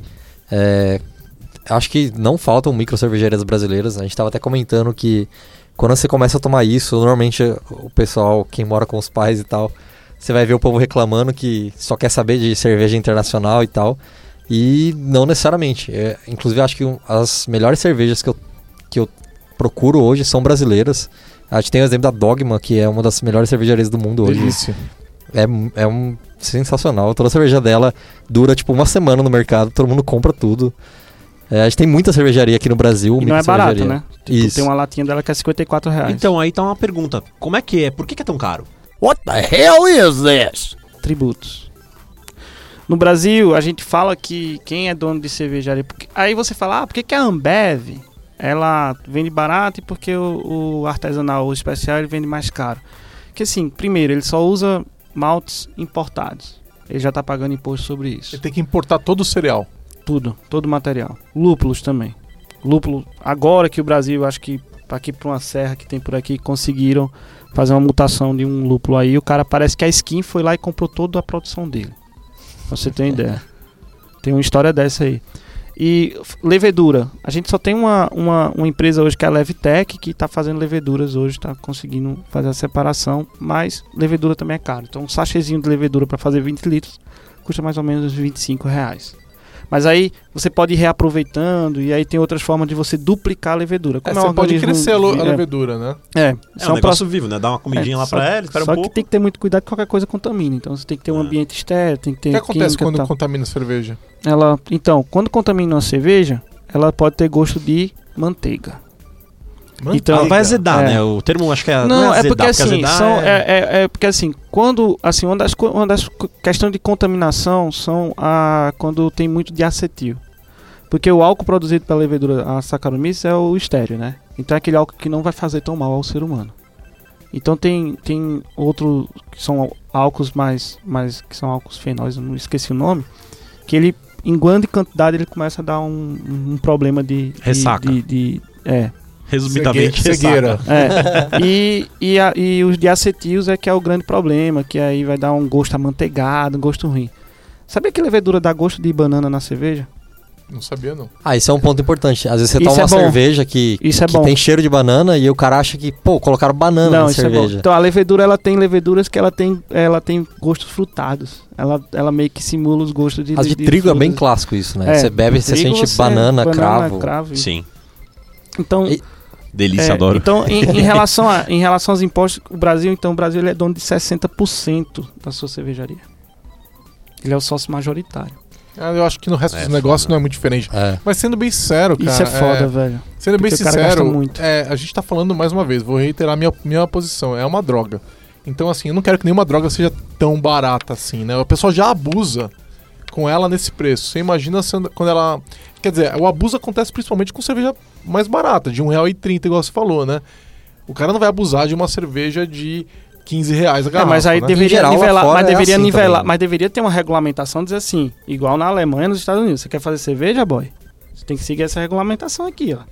Você quer comercializar? Você tem que ter maltes totalmente qualificados. Você não pode usar é, adjuntos que não sejam necessários, que não seguem a lei da pureza e tal. Então, assim, se ele nivelassem as grandes indústrias com as microindústrias, beleza. Então, a microcervejaria, ela hoje está no boom no Brasil. Né? Então, microcervejaria hoje conseguiu no naquele negócio do pequenas empresas lá de agora ter o, o simples nacional elas vão entrar a partir de 2018 então, então isso está ajudando muito então vai vai reduzir o preço eu acho que não mas eu acho que vai aumentar a qualidade da distribuição se essa, se esse incentivo fiscal ele ajudar a criar novas empresas, no- novas É mais concorrência. mais concorrência, é. o preço cai e também a gente começa a falar de escala, né? Então, de repente, começa a valer a pena produzir um lúpulo no Brasil, a produzir a levedura no Brasil. fazer processo de malteação no Brasil Porque a gente não tem uma a- escala tão industrial na produção desses ingredientes porque a demanda ela, ela é muito pequena. Eu né? acho que começar a produzir os insumos no Brasil é uma boa. Né? Então, por exemplo, a Levitec, que é uma empresa que faz leveduras líquidas, então ela é uma boa. Ela já está começando bem. Então, assim, isso é bom. né? Então, você tendo in- insumos no Brasil que você não precisa importar, isso é legal. Deixa eu só terminar em relação às microcervejarias no Brasil. No Nordeste tem cervejarias especiais que eu gosto muito, que, e tem uma que, que é uma Potter, que da, da Duvalha, que ela é um stout, na verdade, que ela é feita de mel de engenho. Cara, é uma, é uma, um- uma deliciosa. Eu vou ver se eu trago um dia, tá? Toda micro cervejaria precisa ter uma indústria? Sim, assim, registrado. Hoje eles veem como indústria. Mas e as vender, cervejarias ciganas? E as As ci- cervejas ciganas? Então, as ciganas, na verdade, eu tô até vendo como é esse processo, porque as ciganas é o que, que é- eu sou, vamos dizer assim, eu quero produzir minha cerveja comercialmente, mas eu não tenho dinheiro é, de chão de fábrica. Eu não tenho ainda. E tem fábricas que aí que ela não conseguem é, ocupar todo o espaço dela. Então fica sobrando lá, tipo, alguns alguns espaços vazios Isso eu vou é lá. cigana? Aí eu vou É. lá e eu pago a eles, eu digo assim, ó, você me. É, pra parte né? comercial, Você você basicamente aluga, eu sou um distribuidor e tal, eu vou lá e faço minha cerveja. Você então são a ciganos. cerveja na fábrica dos outros. Na fábrica dos a outros. Invicta faz muito isso. Você, A você Invicta, pode pegar várias a Juter, garrafas no que Brasil tem a tem tampa da muito. Invicta e não é a cerveja da Invicta. Não, no no- aqui em São é Paulo tem cigano. muita. Ah, a cerveja a Invicta aluga o espaço É. deles. É. As, a de... Em Cuiabá, a primeira cerveja que tinha lá, chamava Benedita, era feita na Invicta. Tem gente que fez Então na eles vinham com a faculdade. tampinha dela. E aí eles emprestam, a alugam a fábrica toda. Você É. assume a fábrica naquele período lá. Os funcionários vão junto? Sim, tem um, tem um contrato, né? Você vai, você Entendi. vai obedecer um contrato. Tem, tem, tem cervejarias que, que elas vão dizer que a, que a receita é delas. Tipo assim, naquele momento é delas. Mas a distribuição é, é, é você quem vai fazer. Isso é um contrato de duas vias. Então, por exemplo, eu vou chegar pro cara e vou dizer, ó, vou, eu vou fornecer aqui 3 mil litros por mês. Agora, esses 3 mil litros eu vou vender pra tu. Eu vou ficar com X% de lucro e tu com X% de lucro. Então é mais ou menos uma sociedade, mas não é uma sociedade, é uma terceirização do processo. E vocês sabem se o negócio, é, para micro cervejarias hoje, ele é um negócio lucrativo? É uma, é um, então, de repente, alguém tá ouvindo aí, tá pensando em fazer uma startup, em vez de fazer em TI, que é onde a gente trabalha aqui, faz em cerveja. Né? É, é É, um negócio que tá dando dinheiro para quem tá entrando, vocês sabem disso? Cara, hoje com o boom, eu acredito que sim, mas é muito difícil chegar lá. Tá? Então, assim, é muito burocrático, é um mercado altamente concorrente, mas que tem espaço para todo mundo. É, o, o, o Fisco Brasil tá muito em cima. Ah, é álcool, né, cara? Os É, caras vão cair é matando. muito em cima. É, cada vez mais existem cervejarias com bastante qualidade aí, então você tem que ter uma concorrência. Então, assim, cara, você quer começar?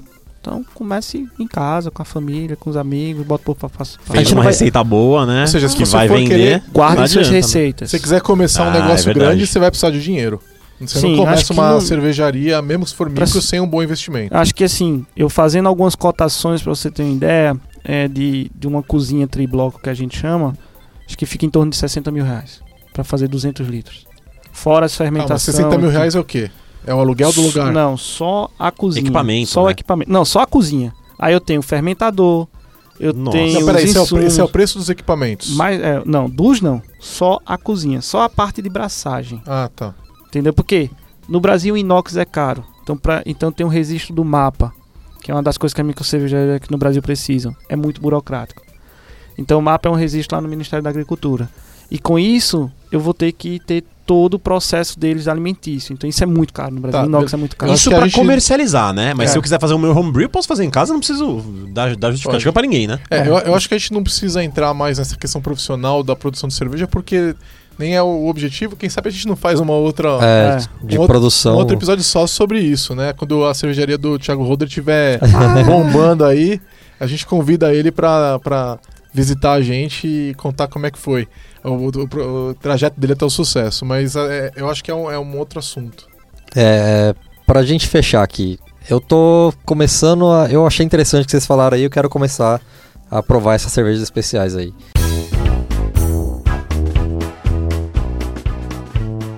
Eu acho que essa, assim, às vezes acontece. de eles- Véspera de feriado. Às vezes cara. de acontece, feriado. a- às vezes acontece deles terem cervejas é, melhores, assim, com essas cervejas que a gente tá falando de mais qualidade e tal. Mas em geral, eles colocam uma seçãozinha de cervejas especiais ali que não tem muita coisa de especial lá, não. Né? É, o máximo uma uma extra lá, é, é uma. Tem mudado Heineken. isso, tem mudado. Às vezes você acha, mas eu diria que assim, se você quer começar, não é o lugar ideal pra Não, você. você ir. tem lugares específicos. Aqui Deixa em eu- São Paulo, o Empório Alto de Pinheiros, acho que é um É, dos ele- lugares que tem a maior variedade que eu Cara, conheço. É, ele, ele ganhou o prêmio. Caro, caro, caro. Mas é. Então, eu tenho, eu muita tenho variedade. adendo sobre ele ser caro. Eu já cansei de ir lá e eu saí louco com 50 reais, bem feliz. Não, então, eu gostei de lá. A única coisa que eu não gostei muito é. Cara, eu, fico muito puto quando eu chego num lugar e eu, cara, eu quero harmonizar essa cerveja. Porque eu gosto de tomar cerveja, como eu já falei, harmonizando ela. Então, cara, quando não sabe, eu fico meio assim. Eu falo, cara. Tá, É, então lá é o pessoal empório, né? manja. Não... Vamos dar umas sugestões então de marcas legais que a gente tem aqui, de repente, ou brasileiras ou, ou estrangeiras, Uhum. que vale a pena o pessoal experimentar, né? É, que- que- que- vamos lá, eu acho assim, falem das que vocês gostam, porque aí é uma questão pessoal, né? É, Eu comecei tomando Eisenbach. Quando, quando eu comecei a ir atrás, eu vi que. Acho que a Eisenbach é muito boa pra você começar, porque ela tem vídeo no YouTube mostrando sobre a cerveja dela e ela fala sobre o Como estilo, fazer? como beber, qual o copo ideal, qual a história daquela cerveja. Peraí que eu vou abrir o Antep. Tem cerveja Open Source, né? Tem cerveja Open Source. Tem cerveja open source, Tem a Brewdog. pública, é. Tem É, uma app Brewdog. chamada Untapped, pra quem não conhece. né? Sim, sigam É. a gente lá. E A gente pode, você pode acompanhar, eu não lembro exatamente as coisas que eu bebo, então eu registro lá. Ah, legal a gente colocar lá. A gente vai colocar lá no post lá os untaps de todo mundo. Hoje, em vez de Twitter, a gente põe eu Mas é, eu recomendo muito a Eisenbach. Ela tem estilos. Normalmente os estilos dela são mais voltados para a escola alemã. Mas são muito boas e é muito barato. Você acha elas por 4 reais, 3,50. Eu vou falar, um, eu, vou, fa- vamos, eu não vou falar todas que eu tenho aqui, que senão eu acabo com. Deixa eu falar só uma eu antes, falo. só pra você não falar a vou- minha. Eu, eu vou, eu vou falar É. de uma específica que eu gostei muito, que a gente já falou que é da Dogma, que meu, é uma das melhores cervejas que eu já Pra tomei, mim também. que é a Touro Sentado. Essa Tá, eu não tomei, é uma É, é maravilhosa. É uma IPA. É, tomei ela aqui na, na, na Augusta, tem um. um Food um- truck. Não, não é um food truck, Ah, não. Tem uma, uma lanchonete que ela tem uns bancos de ônibus. Eu não lembro exatamente o nome, é do lado lá da, do- de um teatro. É, ela tem um. assim, É, é pequenininha assim. E eles, eles servem, aliás, uma comida alemã que fica excelente. Não sei se comida alemã vai com IPA, Deve- mas Vai com Vais, né? eles umas linguiças e tal. Qualquer coisa. E, meu, essa Toro Sentado eu fiquei de cara de como É. a cerveja. A cerveja é nível internacional Vou tomar mesmo. total, total. Mesmo. E aí eu fico pensando, a Rizoma, que o povo fala que é a melhor cerveja do Brasil no Muito momento. gostosa a dog. Eu fico pensando o quanto ela é melhor que a Toro Sentado, que pra mim já é muito foda. Você sabe o que é rizoma, né? Não. Rizoma é, é tipo, tem um cruzamento aí entre o lúpulo, que é o lúpulo que, que é tipo assim, ó. O lúpulo só serve o lúpulo fêmea. Mas pra ele nascer tem que ter o fêmea, tem que ter a trepadeira fêmea e macho. E aí eles dizem, ah, eu quero uma rizoma pra fazer aquilo. Então, tipo, é, tipo, a rizoma é o que faz a parada acontecer. E fez tão sucesso a Rizoma que eles lançaram a Rizoma 2 agora. Que acho que eles mudaram, eles adicionaram um lúpulo a mais lá. Tá. Eu não me lembro qual que é o lúpulo. Das mas- melhores cervejas que eu já tomei foi a malte. Foi uma que eu fiz com minha noiva. Não, é sério, cara. Ficou muito boa, velho. Foi uma que eu fiz com minha noiva. É, mas assim, tem uma que eu. A Monique Helles, da Ecaute. Gostei muito, é uma cerveja de Recife. Ah, tem uma cerveja que eu esqueci o nome dela, mas é a Stout da, da Duvalha, também lá de Recife, que é com mel de engenho, cara. calma, calma, uma muito cada um aí, gostoso. uma cada um. Você eu tá falando algumas, muitas. Eu tenho algumas. Tem um- ah, é só uma, desculpa, uma cada mal. um, uma cada Blue um. Moon. Blue Moon. Ah, eu não gosto de É uma Blue. cerveja excelente. Eu Não adoro. gosto. É americana? Americana. Ah, Ah, não, claro. eu- eu gosto de cerveja É brasileira, Muito mano. É, é fácil de achar ela no Brasil? Não é tão fácil de achar. Então pega outra. Pega outra, deixa eu ver. Perfeito. Baden-Baden Weiss. Baden- Excelente. É uma Baden Weiss Baden é uma muito excelente. boa. Pra começar também, porque é muito fácil de achar e o preço É, dela é conta. é bem em conta. Acho que 12 reais você consegue encontrar A uma garrafa de Boêmia. 600ml. Cara, a Punk IPA, velho. A Punk Ipa é, Ipa é que é, um- é uma facadinha, boa. né? É, Mas eu também é acho uma das Não, mas melhores. lá no- Zipa. Mas quando eu cheguei aqui em São Paulo, eu fui lá no bar da Bill Dog, eu só tomei ela, tomei É. três, saí de lá. Quem tá em São Paulo aí pode ir no bar da Dog. o Qual que é aquela deles da Brewdog que é mais forte que a Punk? Jack a Hammer. Jack Hammer. É, essa aí é. é Jack Hammer é, um pedal, tá ligado? É. que faz É. estrondo. Então, é essa aí que o Chove comentou, que a gente tá. Como muita gente pode estar ouvindo de TI, a Brewdog é open source, ela liberou todas as receitas dela. Você pode olhar lá e tentar fazer. Boa sorte. Ah, porque- gente, quem começar a fazer suas cervejas, por favor, compartilhem suas receitas. Porque, assim, no, no âmbito de, de homebrew, de pessoas que gostam de cerveja, é, a- a- o, o estilo da cerveja, a receita, ela tá mais na mão do cara que tá fazendo, cara. Mesmo que você siga a mesma receita, mesma receita, tudo bonitinho, eu acho que, cara, vai sair diferente do outro. Então, assim, compartilhe ideias, compartilhe com a galera. Isso que a, Dogma, a, a Dogfish fez, tipo, pra vocês terem uma ideia, deu um boom no comércio deles, então assim, eles foram muito bem reconhecidos, eles estão recebendo muito feedback sobre a receita deles, eles estão melhorando as receitas deles, então assim, a comunidade, não só em TI, mas em cerveja também deveria ser É a bem... Fish, fish Dog, colocado. É né? a Brewdog. A Brewdog. Ah, tem a Brewdog. Tem aquela americana, como é que é o nome? É Fish, Fish Dog. Fish Head. É. Fish. Fish Head, Ah, acho Fish que Acho que é Dog. Fishhead. Eu tenho uma outra que eu gosto É do programa lá. É, fish, aquela que tem o ou é programa. dog ou Cara, é head. Eles fizeram uma cerveja. é, eles, eles, tentam, eles tentam imitar, eles tentaram imitar uma cerveja. É, Do Egito, co- não é colombiana, é Peruana. peruana. peruana, chamada chicha. Ah, É o do- tipo da cuspe cerveja. de milho? É. Só que o que acontece? É, ela é feita com milho, só que não é o milho que a gente tá acostumado, o milho amarelo, é o milho roxo. Só que essa cerveja ela tem uma coisa especial. Não tem levedura. A levedura é cuspe. É da saliva. É saliva. É. É Rela- sério, é relaxa, sério. tem leve- É sério. tem Só que levedura pior que Ele sendo usado aí. Tô- Só tô que o que legal, acontece? cara, Não, não, é legal. legal, é legal pra caramba o programa. Não, ele, dessa foi levedura, pro, ele foi pro Peru pra tentar pegar uma receita sério, mais é sério, nova. é sério. Tentar pegar uma receita mais nova da Ticha. E aí, o que, que, que ele descobriu? Que a receita antiga era feita com É mascado, né? Que era, os caras mascam o milho e cospem e aí fazem a fermentação daquilo. A rece- receita nova, eles conseguem germinar, eles quebram o milho no momento certo da germinação e aí não precisa ter a- o cuspe. Então, esses Olha caras estão começando a fazer É o processo de melhor. malteação da- do milho, né? Mas veja que antes eles não conseguiam. Não, mas eu é não muito conhecia legal. isso. meu. É Quero- muito Não legal. possível fazer Quero isso. falar de uma que você acha no supermercado, que é boa, que é a Guzi. Não Sim, conheço. Guzi é muito. Você boa. acha no supermercado? Ah, não conheço. Ela tem uma. IPA e uma, uma Lager, eu acho. É, que é, você Lager. acha ela, Ah, já achei ela por vermelhinha. 13 reais. É, eu não lembro quantos ml, acho que são 350 ml. E ela é bem gostosinha. Ela não é Ah, a melhor, porque Ah, eu tomei, outra mas você acha dica também, outra dica legal pra quem quer comprar cerveja barata no supermercado, fica atento às validades. Sim. Tipo assim, tem promoções em supermercado que quando vai chegando as validades das cervejas, elas, porque essas cervejas artesanais têm mais ou menos uns 60 dias de validade, ou menos, sei lá, depende, se não passar por processo de pasteurização, que não sei pra que existe isso. É, ele, cara, os caras fazem muita promoção. Cara, tem, tem cerveja que custava 20, vai pra 9. E não tenha medo de tomar cerveja vencida. Tipo, a cerveja vencida gostosa, não faz mal. mano. É, depende do estilo, né? tipo, cerveja de trigo velho. eu não recomendo você comprar muito perto de vencer, É. porque ela fica praticamente sem gosto. Mas IPA sim. Tem, Fica tem, estilos, cheirosa, velho. Tem estilos que não envelhecem bem, então fica de olho, mas se você comprou uma cerveja e putz, Dura venceu. só 60 Não, dias, você não vai cara, se passar mal. Na, na validade de uma que Ou melhor. lá em casa. Não, é. Eu não vou falar que você não vai passar mal, porque eu não quero ser responsabilizado por isso.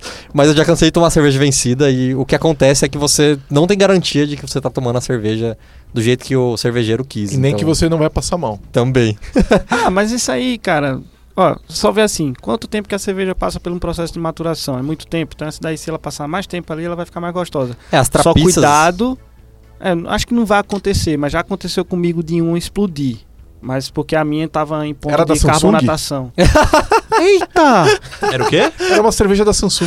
Nossa. Não, mas isso aí foi um processo de carbonatação. Tipo, eu Chama ela de coloquei, Samsung. eu Galaxy coloquei 7. açúcar demais pra levedura lá fazer a parte de carbonatação e aí ela, puf, estourou. Mas só foi um, graças a Deus. É, vocês vão perceber que se vocês comprarem cerveja escura, ela dura tipo 2, 3 anos. É, tem de umas validade. paradas dessas. Parada é Quanto de mais álcool, com- mais ela vai durar. É, e de acordo com o tempo lúpulo, de maturação. Tem várias coisas o que quê, tem- influenciam. Mas tem algumas que não são pasteurizadas, que às vezes você pega A e ela, coruja viva. e ela tá, ela tá podre. A hora que você abre a garrafa, ela o Nem a faz levedura, gazinho, a né? levedura já ela tá subindo às vezes na pela pela Um garrafa. fungozinho lá. Cê- é, você abre ela, você vê os traços da levedura subindo nela. É, Que é e levedura selvagem, eu acho que aquilo ali já é um, não é Tem, mais... eu tenho uma cervejaria aqui no Brasil que não, não pasteuriza, não lembro qual que é. Uma vez É a eu tava. Júpiter. A Ju- Quase todas da Júpiter não são pasteurizadas. Isso, acho que era a Júpiter mesmo. O cara abriu.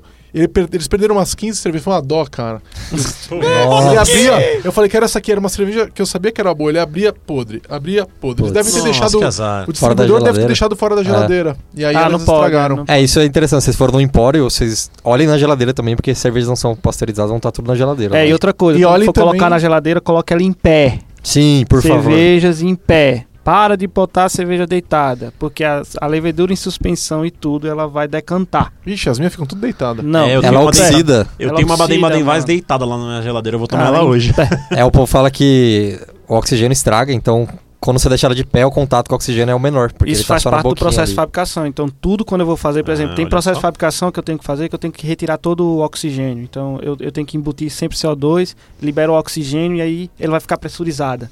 Então, não tem oxigênio, não vai oxidar a cerveja. Então, você deixando ela deitadinha, aquele movimento ali, ó.